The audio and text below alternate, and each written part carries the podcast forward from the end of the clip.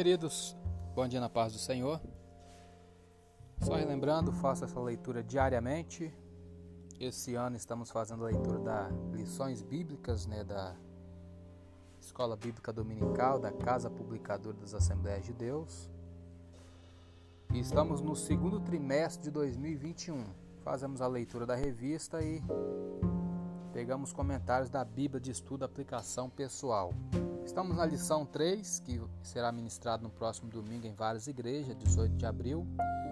O título da lição é Dons de Revelação. O textuário 1 Coríntios 14, 26. Que fareis, pois, irmãos? Quando vos ajuntais, cada um de vós tem salmo, tem doutrina, tem revelação, tem língua, tem interpretação. Faça-se tudo para edificação.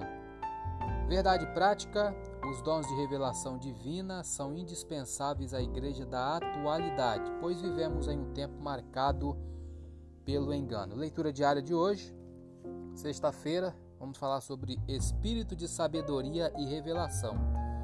Livro de Efésios, capítulo 1, versículo 17.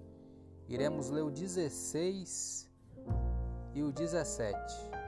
Diz assim: Não cesso de dar graças a Deus por vós lembrando-me de vós nas minhas orações, para que o Deus de nosso Senhor Jesus Cristo, o Pai da glória, vos dê em seu conhecimento o espírito de sabedoria e de revelação. Comentário da Bíblia de Estudo Aplicação Pessoal. Paulo orou para que os efésios conhecessem melhor a Cristo. Jesus é o nosso modelo. E quanto mais soubermos a seu respeito, mais nos tornaremos semelhantes a ele. Estude sobre a vida de Jesus através dos evangelhos para saber como ele era em sua vida terrena há quase dois mil anos. Conhecer pessoalmente a Cristo mudará a sua vida. Lembrando que os evangelhos são Mateus, Marcos, Lucas e João. São os quatro evangelhos, quatro evangelhos do Novo Testamento. É, pegando uma referência aqui do versículo 17, vamos em João João capítulo 20, versículo 17. Vamos ver o que, que diz o apóstolo João sobre esse assunto.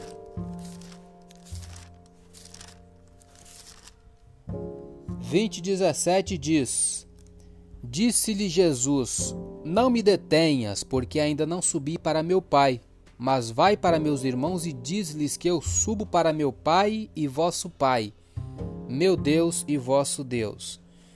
É, comentário: Maria não quis perder Jesus novamente. Ela ainda não tinha compreendido a ressurreição. Talvez pensasse que essa fosse a promessa de sua segunda vinda. Mas Jesus não poderia ser retido na sepultura. Se ele não ascendesse ao céu, o Espírito Santo não viria. Ele e o seu povo tinham uma importante obra a realizar.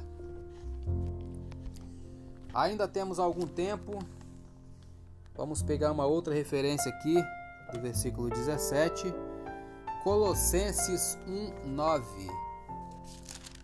Mais à frente de Efésios aqui, tem Filipenses, depois Colossenses 1:9. Vamos ver o que, é que diz aqui.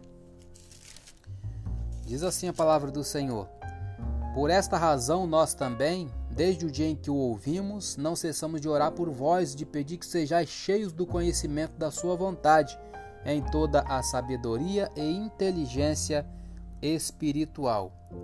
Vamos ler um comentário aqui. Paulo estava expondo uma heresia que havia na igreja de Colossos e que era semelhante ao gnosticismo.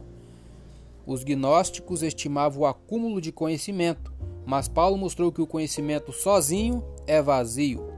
Para que o gnosticismo fosse válido, deveria levar as pessoas a uma vida mudada e a, viver, e a um viver correto. Sua oração pelos colossenses tinha duas dimensões. Primeira dimensão, que eles pudessem ter um completo entendimento do que Deus desejava fazer em suas vidas e que pudessem ser sábios, tendo a sabedoria espiritual. E segunda dimensão, que continuamente fizessem coisas boas e gentis aos outros e aprendessem a conhecer a Deus cada vez melhor. O conhecimento não deve ser apenas acumulado, ele deve nos dar a correta direção na vida. Paulo queria que os colossenses fossem sábios, mas queria também que usassem seu conhecimento. O conhecimento de Deus não é um segredo que somente alguns podem descobrir. está aberto a todos. Deus quer que aprendamos mais a seu respeito e também que coloquemos a fé em prática, ajudando os outros. Eu sou Elias Rodrigues, essa foi mais uma leitura diária de hoje. Compartilhe essa mensagem com seu grupo de amigos e que Deus nos abençoe. Amém.